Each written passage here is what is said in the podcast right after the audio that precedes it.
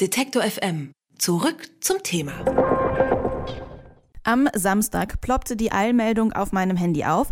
Saskia Esken und Norbert Walter Borjans sind die neue Doppelspitze bei der SPD. Die beiden haben 53 Prozent der Stimmen bekommen. Ihre Konkurrenten, Vizekanzler Olaf Scholz und Clara Geiwitz, haben nur 45 Prozent bekommen. Mein erster Gedanke ging sofort zu GroKo und wie es denn mit der weitergeht. Und so geht es wahrscheinlich auch den meisten, wenn ich heute so in die Zeitung gucke. Über den neuen SPD-Vorstand und was wir von den beiden erwarten können, darüber spreche ich mit Stefan Reinicke von Netatz. Hallo. Hallo, guten Tag. Am meisten wird jetzt über die Zukunft der GroKo diskutiert. Einige sehen schon das Ende der GroKo. Ähm, Walter Borjans und Esken, die wollen zumindest Nachverhandlungen. Die wurden von der Union aber jetzt erstmal ausgeschlossen. Spekulieren wir doch auch mal ein bisschen. Wie geht es jetzt mit der GroKo weiter? Also, dass die Union jetzt Nein sagt, bedeutet nichts. Ähm, denn es ist ja ganz unklar, zu was sie überhaupt Nein oder Ja sagt. Das wird erst am Wochenende auf dem SPD-Parteitag in Berlin beschlossen und das ist die entscheidende oder eine entscheidende Frage, nämlich wie fällt der Leitantrag auf dem SPD-Parteitag äh, aus? Stehen da ganz harte Forderungen drin, so wie Esken und ähm, Walter Beuern sie im internen SPD-Wahlkampf formuliert haben, 12 Euro Mindestlohn sofort, 50 Milliarden Investitionsprogramm pro Jahr etc., Aufschnüren des Klimapaketes, oder stehen da Forderungen drin, auf die die Union eingehen kann? Und ähm, Nachverhandlung ist mh, etwas, vielleicht nicht das ganz präzise Wort dafür, für das, was jetzt passieren kann. Es kann nämlich auch passieren, dass diese beiden Koalitionspartner einfach sich über das verständigen, was, äh, was jetzt anliegt. Also das wäre auch ein Weg. Und ich sehe bei der SPD ganz stark die Bewegung, ähm, wenn man zum Beispiel Kevin Kühner zuhört, ähm, jetzt nicht sofort äh, aus der Großen Koalition sich zu verabschieden, ähm, weil die SPD dafür auch wirklich nicht gut gerüstet ist im Moment für mögliche Neuwahlen, die dann ja anstehen könnten. Also Neuwahlen würdest du erstmal als unwahrscheinlich betrachten? Also wahrscheinlich, unwahrscheinlich ist im Moment irgendwie so eine Sache, äh, weil das ist ein offener Prozess. Wir haben ja irgendwie in Deutschland ähm, so einen gewissen Stabilitätsfetisch, was Politik angeht. Ja? Mhm. Sobald was nicht, nicht richtig stabil ist, ähm, das Presseecho ist ja verheerend ja, für, äh, für äh, Esken und, und Walter Borjans, weil die eben als Irritation, als Instabilitätsfaktoren gesehen werden. Wir haben, sind im Moment wirklich, das ist ungewöhnlich für Deutschland, für andere Länder gewöhnlicher, in einem offenen Prozess, wo man nicht weiß, wie es ausgeht. Dann gucken wir doch mal äh, ein bisschen kleiner auf die SPD. Knapp über die Hälfte der Mitglieder haben sich für die beiden eher linken Kandidaten entschieden, aber vor allem gegen den Vizekanzler. Saarlands Ministerpräsident Tobias Hans von der CDU, der spricht vom Selbstzerstörungsmodus der SPD. Kann man das so sehen oder ist es vielleicht auch eher ein Wunsch nach einem klaren Neustart? Also das ähm, Selbstzerstörungsmodus, das kann, es kann passieren. Also ich würde auch das nicht wirklich ausschließen. Es kann sein, äh, wenn die Sache wirklich dumm läuft, ähm, dass sich die Partei, äh, dass sich die SPD zerlegt.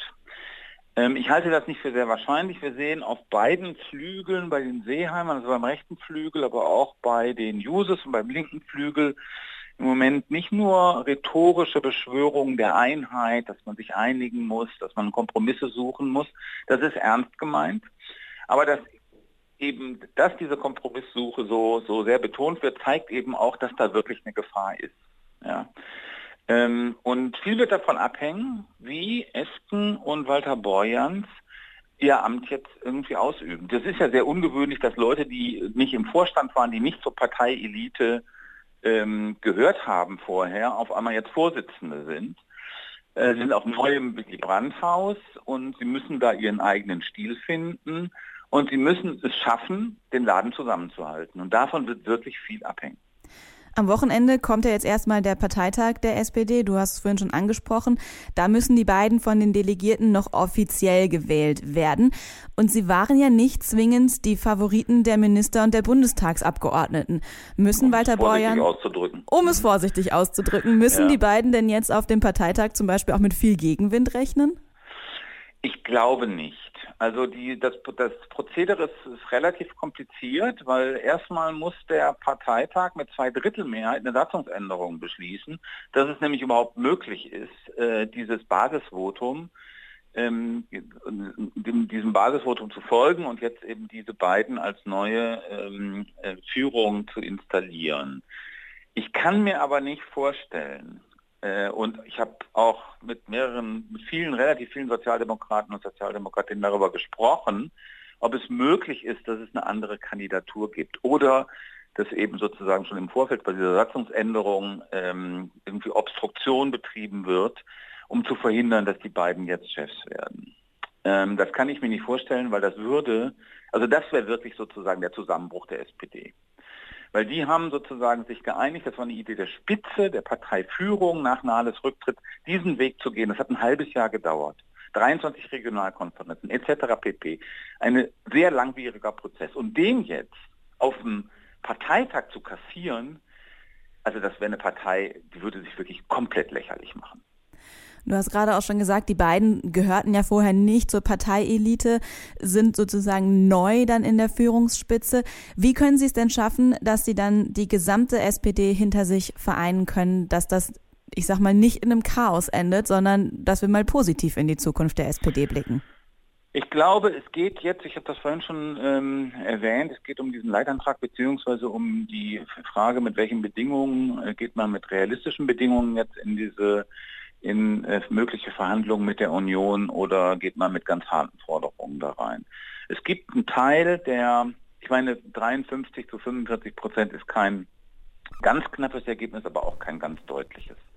Und es gibt einen Teil der SPD, der SPD-Basis, der SPD-Bundestagsfraktion sowieso, die wollen in der Großen Koalition bleiben. Es gibt gute Gründe für die SPD, in der Großen Koalition erstmal zu bleiben. Und die Frage ist, ob sie ähm, mit dem Parteivorstand, mit der Bundestagsfraktion, mit den Kräften, die wie gesagt in der Großen Koalition bleiben wollen, ob sie mit denen einen Kompromiss hinkriegen. Das ist eine sehr komplizierte Aufgabe, weil sie ja im Grunde genommen für diese harten Forderungen auch in der SPD gewählt worden sind. Und da müssen sie jetzt beide Seiten irgendwie einen Kompromiss, finden, der für beide gesichtswahrend ist, also der die Chance auf die große Koalition erhält, aber auch Esken und Borjans gewissermaßen nicht als, ähm, als Hochstapler dastehen lässt. Das wird die Aufgabe der nächsten paar Tage sein. Kann also spannend werden. Norbert Walter Borjans und Saskia Esken sind die neue Doppelspitze der SPD. Die Parteimitglieder haben die beiden äh, eher linken Kandidaten mit 53 Prozent gewählt. Wie es denn da nun weitergeht mit der SPD und der GroKo, darüber habe ich mit Taz-Redakteur Stefan Reinicke gesprochen. Vielen Dank für das Gespräch. Danke auch. Ciao. Alle Beiträge, Reportagen und Interviews können Sie jederzeit nachhören im Netz auf detektor.fm.